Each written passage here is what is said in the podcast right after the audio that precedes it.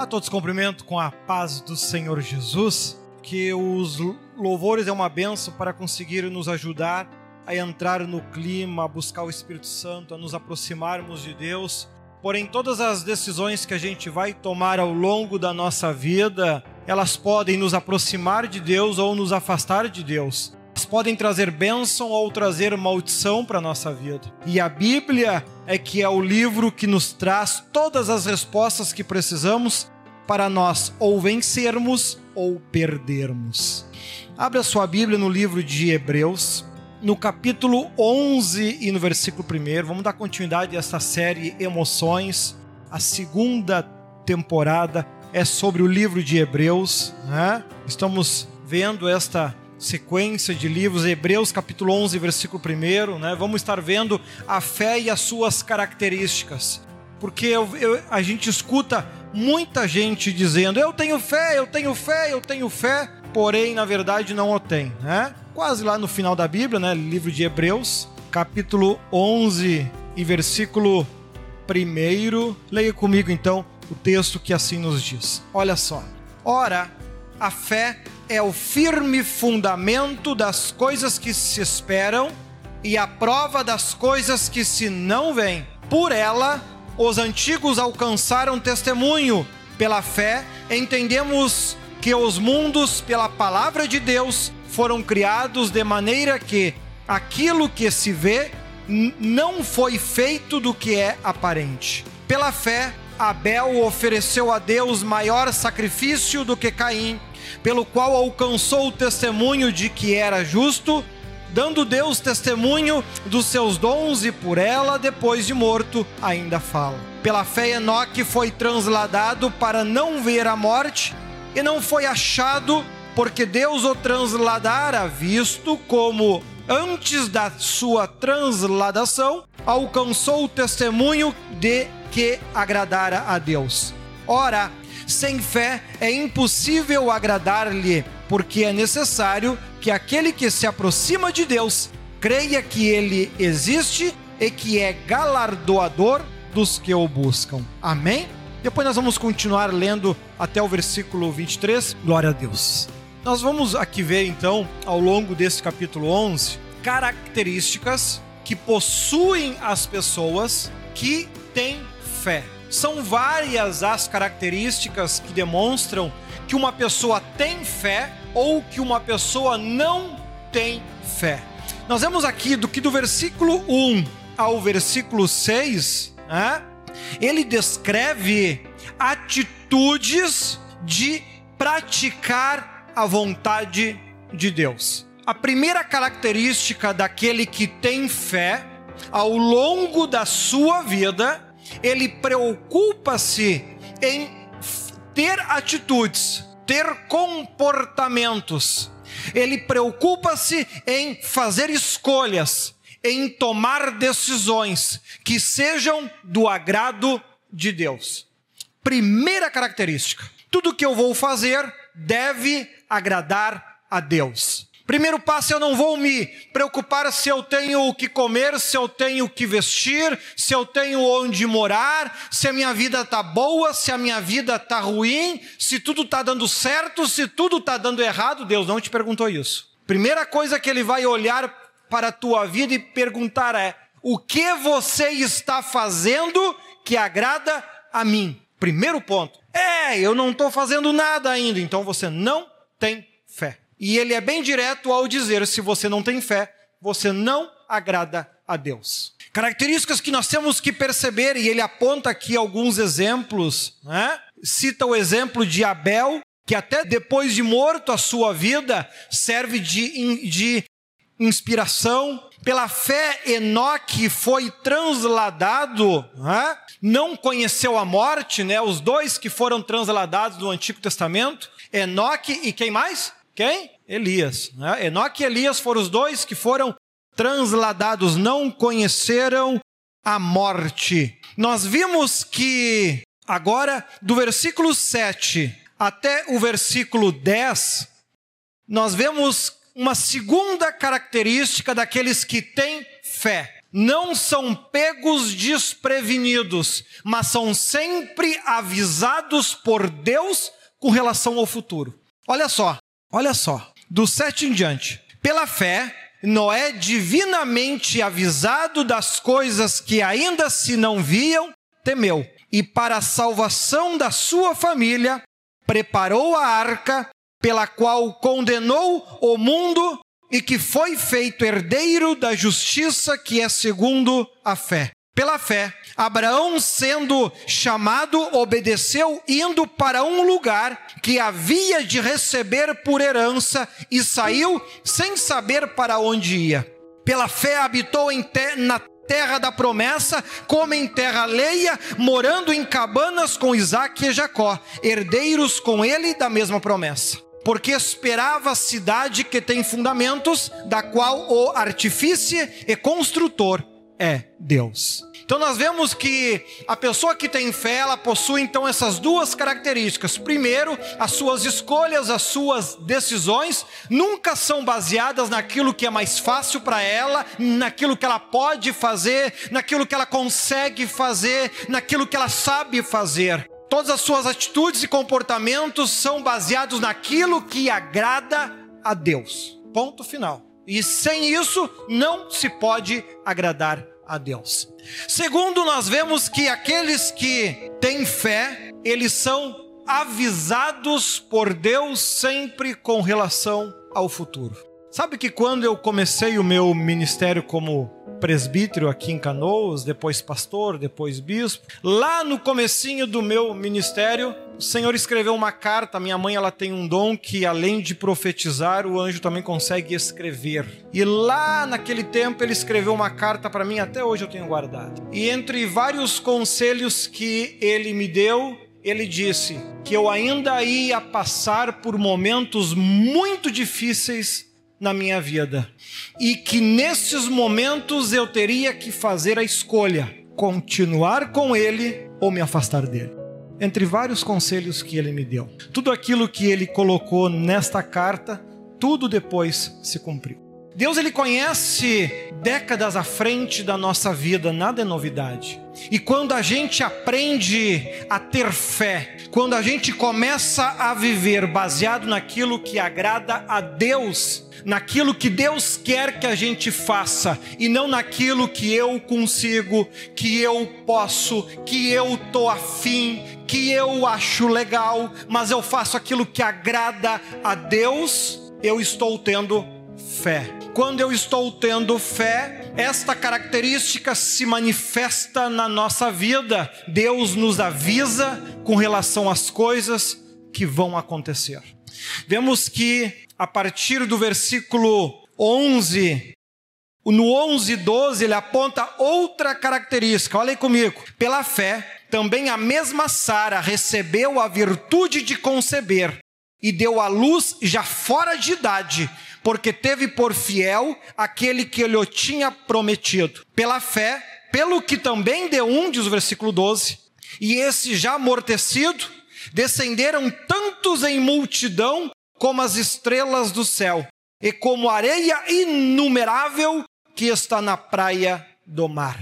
Aqueles que possuem fé, eles não deixam de enfrentar lutas e problemas na vida, porém eles alcançam vitórias e bênçãos sobre a sua vida. Por vezes as vitórias e bênçãos não acontecem no tempo que seria natural. As vitórias não vêm na hora que nós achamos que elas deveriam vir, mas vão acontecer no momento que foi determinado por Deus. Porque sabem que o nosso tempo de vida na terra é insignificante para um Deus que pode nos acrescentar quantos anos for da sua vontade. Assim, Abraão veio ter um filho já avançado em idade e ainda viveu até os 175 anos, se a memória não está me passando uma rasteira. 175 anos ainda viveu, ou seja, ele viu o filho dele envelhecer, ele viu o filho, ele viu os netos, ele viu os bisnetos, porque nada é tardio quando acontece através da fé. A fé, então, ela nos conduz a não mais olharmos para nós, seres humanos limitados e incapazes. Do pó viemos e ao pó voltaremos. Mas passamos a olhar para Deus. Quando passamos a olhar para Deus, eu não faço mais aquilo que me agrada, eu faço aquilo que agrada a Deus. Eu não faço aquilo que eu tenho vontade, eu faço aquilo que Deus quer que eu faça. Eu não faço mais aquilo que eu posso, eu faço aquilo que Deus deseja, porque o que é impossível para nós é possível para Deus. O apóstolo Paulo também disse: Tudo posso naquele que me fortalece. Já vimos em Tiago também que quem tem falta de sabedoria, peça a Deus que Ele te dá sem nada te cobrar. Deus não espera desculpas, Ele espera filhos que tomam atitude e, diante das suas limitações, busquem em Deus força para ultrapassá-las. Vimos que Deus, com isso, nos avisa de tudo que haverá de acontecer um dia na nossa vida e ele nos alerta diante essas coisas, para que jamais venhamos ser pegos desprevenidos. As bênçãos e vitórias que ele promete sobre a nossa vida, elas vão acontecer. Porque também a Bíblia diz que Deus não é homem para mentir. Deus, quando determina uma vitória para nós, Ele também define o tempo desta vitória, o tempo desta bênção, que por vezes pode ser encurtado ou prolongado conforme o nosso relacionamento com Deus. Pessoas com relacionamento fraco vão ter dificuldade de receber as bênçãos que Deus lhes promete, porque a obra maligna que está sempre à sua volta bloqueia, impede que Deus venha agir na sua casa, venha agir na sua família. Serve como barreira. A Bíblia também fala dizendo: as vossas iniquidades fazem divisão entre vós e o vosso Deus. Essas iniquidades precisam ser derrubadas e vencidas. Mas, bispo, como é que eu faço isso? Confiando cegamente em Deus acreditando cegamente em Deus. Aquilo que você sabe que Deus espera que é para você fazer, faça, doa o que doer, aconteça o que acontecer, faça isso acontecer. Mostra para Deus que você não é covarde, você tem fé e crê no Deus que você serve, confia no Deus que você serve, realmente está decidido a construir uma vida de acordo com aquilo que Deus quer e não de acordo com aquilo que você deseja.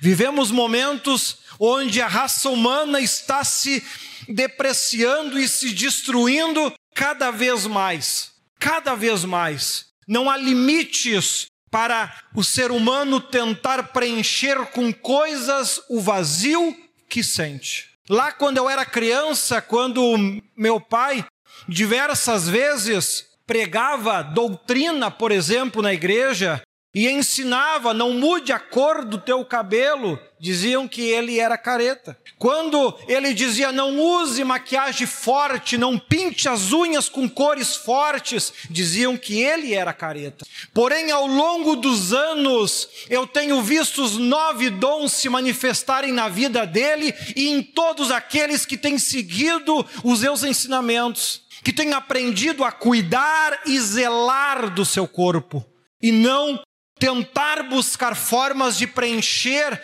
os lugares que deveriam ser preenchidos com o Espírito Santo. O que vai te fazer feliz não é você mudar a cor do teu cabelo de preto para vermelho, para azul, para amarelo. O que vai te fazer feliz é você botar o Espírito Santo dentro da tua vida. Quando a gente conserva aquilo que Deus nos dá, Deus se agrada disso. Quando a mulher está ficando com o cabelo branco e ela quer conservar sua cor natural, ela está cuidando, zelando por aquilo que Deus deu. Assim, quando ela corta o seu cabelo, ela está zelando por aquilo que Deus deu. Como disse um anjo para nós, o cabelo da mulher é o véu, desde que esteja abaixo do ombro. Está abaixo do ombro para Deus. Amém. Quando, nós, quando cuidam das suas unhas, e deixam bonitas sem usar essas cores fortes, como disse o anjo quando nos explicou sobre isso. Por, por que, que Deus não quer que a gente faça isso? Porque que a gente se torna semelhante a demônios, que fazem uso dessas cores vivas e fortes como forma de adorar ao seu Deus, a Lúcifer. E é por isso que ele não quer que os seus filhos partam para o mesmo caminho. Mas quando meu pai falava isso lá no passado, ele era grosso, ignorante. As gerações continuam se tornando insaciáveis. Apenas mudar a cor do cabelo de preto para amarelo não foi mais suficiente.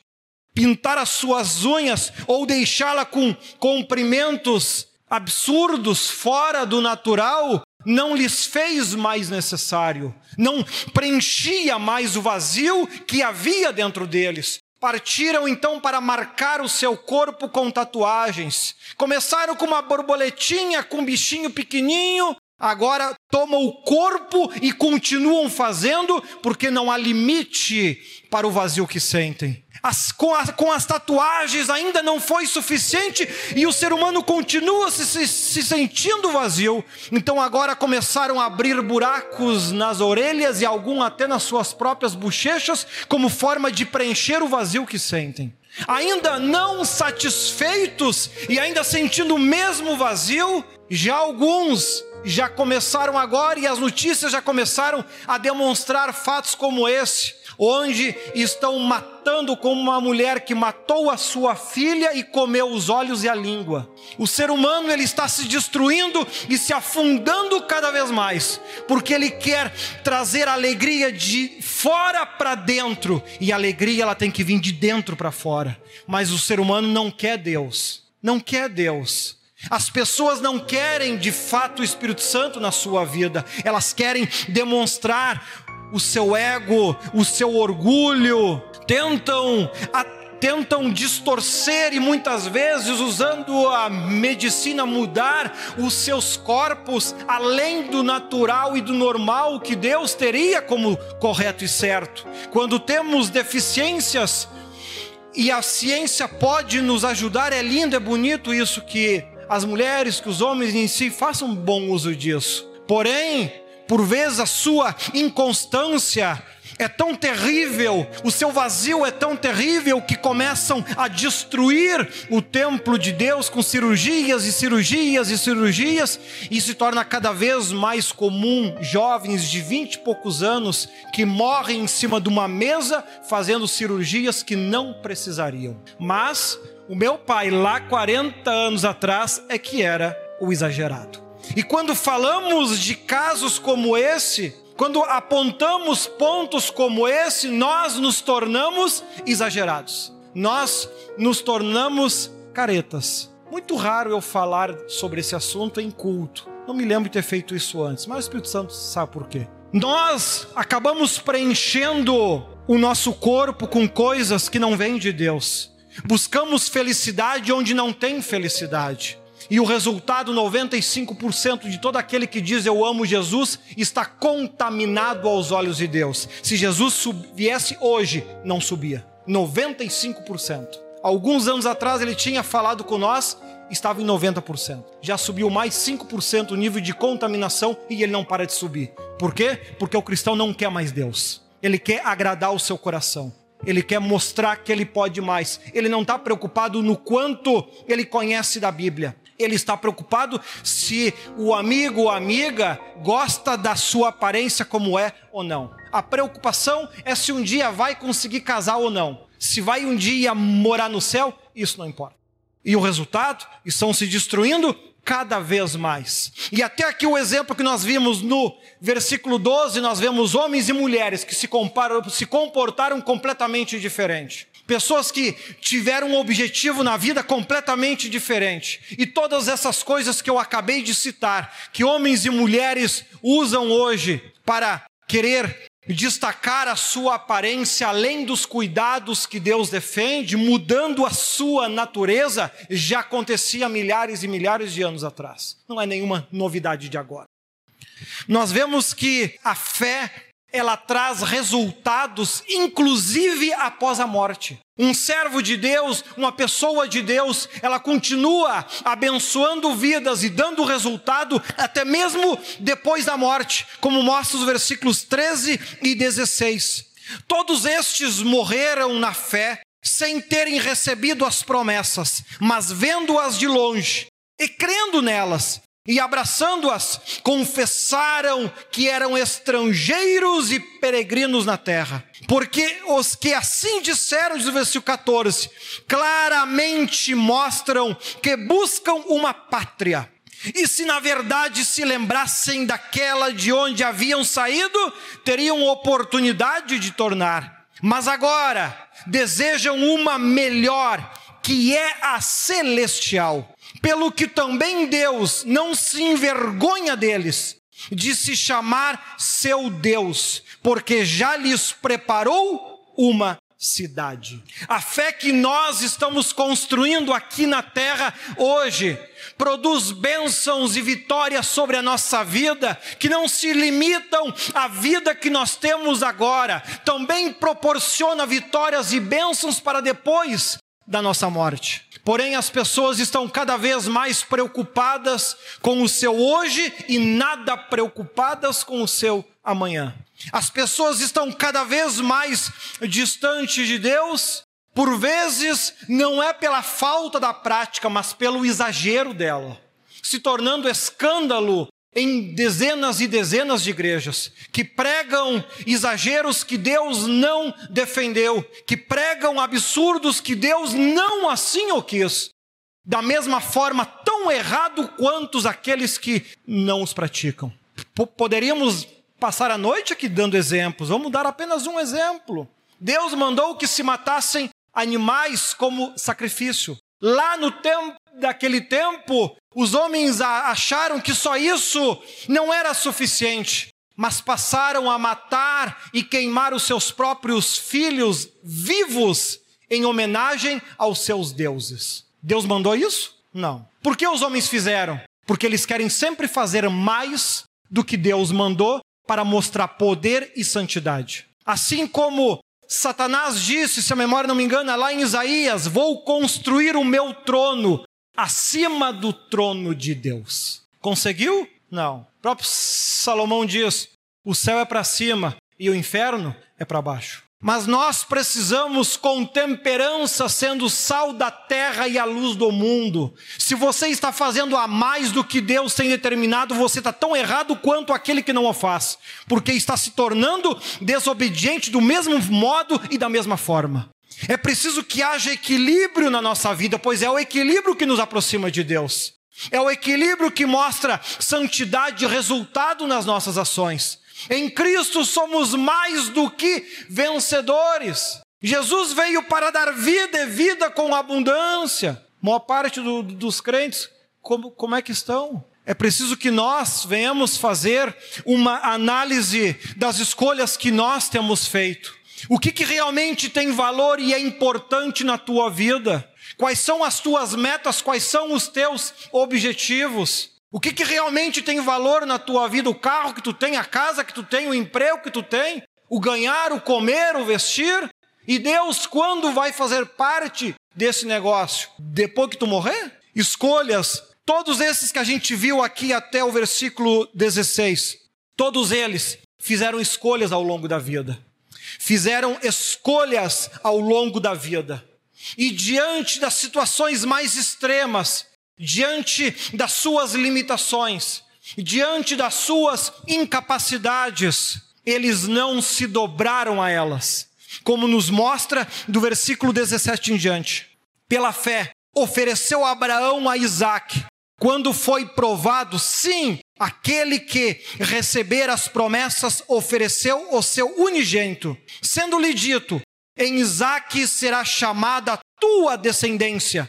Considerou Deus, considerou que Deus era poderoso para até ressuscitar dos mortos. E, e daí também, em figura, ele o recobrou. Pela fé, Isaac abençoou Jacó e Esaú no tocante às coisas futuras. Pela fé, Jacó, próximo da morte, abençoou cada um dos filhos de José e o adorou encostado, encostado à ponta do seu bordão. Pela fé, José, próximo da morte, fez menção da saída dos filhos de Israel e deu ordem acerca de seus ossos. Pela fé, Moisés, já nascido, foi escondido três meses por seus pais, porque viram que era um menino formoso e não temeram o mandamento do rei. Todos esses homens, diante de situações extremas, que eles enfrentaram o medo, a dúvida, a desconfiança, o receio, a insegurança, eles escolheram continuar firmes com Deus. Abraão escolheu continuar firme com Deus e foi até o final porque ele tinha certeza, mesmo que eu ofereça o meu filho em sacrifício, poderoso é Deus para ressuscitá-lo. Porque Deus me prometeu que dele sairá gerações que serão tão grandes quanto as estrelas do céu. E ele tinha por verdade firmeza que Deus não era homem para mentir. Convicção certeza, pessoas que não se guiavam por achismo, pessoas que não se guiavam por doutrinas, homens, ideias ou pensamentos, pessoas que em uma geração corrupta, impetuosa, má, perversa, como se tornou as gerações de Israel e Judá, continuavam firmes, convictos que Deus era o melhor como Samuel, que cresceu dentro de uma casa de ímpios, imperfeitos, que não se agradavam a Deus, ao ponto que Deus mesmo disse que a descendência daquele sacerdote não assumiria e não iria persistir, pois ele destruiria a todos. Tal promessa veio a se cumprir. Porém, em meio ao monte de gente que fazia o que era errado, Samuel escolheu ouvir a Deus e fazer o que era certo. Resultado: em terra de ímpios, mau e perverso, as pessoas tinham medo e respeito por Samuel. Já numa terra malvada com o rei Saul, quando ele entrou na terra onde Davi morava com o seu pai, as pessoas ao enxergá-lo perguntaram: é de paz a tua vinda? Eles eram maus, eram perversos, porém eles sabiam com quem eles estavam lidando. Que nós consigamos, que eu e você consigamos, nesta primeira parte desta mensagem. No próximo culto nós vamos estudar a próxima, o restante dela, porque ela é, ela é bastante extensa. Que nós conseguimos descobrir o que é ter fé de verdade. Porque o cristão hoje fala em fé e estão vazios. As pessoas, quando estão com a sua casa em guerra, pedem: Pastor, irmão, vem orar na minha casa. Por vezes, por gostar daquilo que a gente faz, a gente vai e ora, mesmo sabendo que é a pior coisa que nós estamos fazendo. Porque nós vamos expulsar aquela legião, uma, duas, três que lá está. Ao momento que eu virar as costas, volta aquelas três e mais sete com cada uma delas. A gente sabe que a casa daquele irmão com o passar do tempo vai ficar pior do que está. Mas como é que você vai dizer para uma geração de crentes de hoje que o melhor é o não ir orar na tua casa? Quem crê? Quem conhece a palavra? Quem lê a Bíblia? Que qual crente hoje em dia sabe dessas coisas? Qual crente sabe que as bênçãos e vitórias que ter Deus ou o diabo na sua casa não depende da igreja, mas depende de si? Conserte a tua casa, se não morrerás e não viverás. Qual cristão já leu isso na Bíblia? Hoje vivemos um tempo aonde se criou o seis horas por mim. Seis horas por mim. A pessoa ela não muda nunca. Ela não se converte nunca. Ela não muda o seu modo de ser, de agir, de proceder nunca. E quando tudo está dando errado, sabe de quem é a culpa? A culpa é lá do Zigomar que não foi orar na casa do irmão. É culpa dele. Ah, se o Zigomar tivesse vindo na minha casa orar, a minha casa estaria uma bênção. Não, irmão, se tu tivesse te convertido ao ele ir orar na tua casa, a tua casa estava uma bênção. É preciso que nós venhamos colocar Deus na nossa casa praticando esses ensinamentos. E olha que eu estou aqui falando só de fé, só de fé. Mas quem é que conhece essas coisas hoje em dia? Tu pergunta para qualquer bêbado se ele tem fé, ele diz que tem. Tem. Eu citei aqui algumas características, uma, duas, três quatro, cinco características só, nem vimos todas, que possuem aqueles que têm fé. Quem tem isso? Hoje em dia, segundo o próprio Deus, 5%. É difícil. É escolha. que você vai ter que aprender a dizer não para essa carne que quer te levar para o inferno? Você vai. Essa carne quer te levar para o inferno. Essa carne quer o pecado. Ela quer a ruína. Ela quer a tua destruição. Porque ela vai virar pó. Ela não perde nada. É a tua alma que perde. Precisamos compreender isso. Fazer escolhas que realmente nos aproximem de Deus. Tudo aquilo que nós precisamos, diz a Bíblia, Deus já o conhece muito antes de nós pedirmos. E esse mesmo Deus, ele prometeu e disse que ele é abundante em misericórdia para nos dar muito além do que pedimos ou pensamos. Mas quem crê nisso? Quase ninguém. As pessoas buscam as coisas com as suas próprias mãos. Fazem aquilo que dá vontade. Eu vou à igreja quando dá vontade, quando não dá vontade eu não vou. Quando dá eu sirvo, quando não dá eu sirvo e eu não me preocupo com isso. Porque eu, eu aprendi a dizer Deus entende. Deus entende. Deus entende. Deus entende, e nesse Deus entende, o inferno está enchendo. Mas, amados, cada um de vocês é livre para escolher. Não cabe a mim determinar ou dizer o que você deve e o que você não deve fazer, apenas ensinar o que você deve e o que você não deve fazer. Te mostrar o caminho, se você vai trilhar por ele, é uma escolha sua. Jamais vou deixar de orar por você por escolhas e decisões erradas que você faça. Você pode passar a tua vida inteira errando, inteira errando. Eu vou continuar orando por ti, eu vou continuar te ajudando. Deus ele trabalha no coração. Deus luta pela nossa alma. Que nem uma irmã esses dias, ela me mandou uma mensagem dizendo: "Bispo, muito obrigado por nunca desistir da minha alma". Deus ama ela. Deus ama cada um de vocês, porém a sua palavra tem que estar tá no teu coração e na tua vida e ela tem que ser uma realidade. Caso contrário, você vai fazer parte dos 95%, o normal. Hã? O normal. Ah, mas é, é normal. Mas todo mundo é assim? Sim, esse é o normal. 95% assim. Ser fraco, não ter fé, não respeitar a Deus, mas dar atenção aos seus próprios desejos e pensamentos e gostos é normal. Mas este normal está levando o mundo à destruição e à ruína. As pessoas acham que essa pandemia foi muita coisa. Deus nem começou a agir ainda.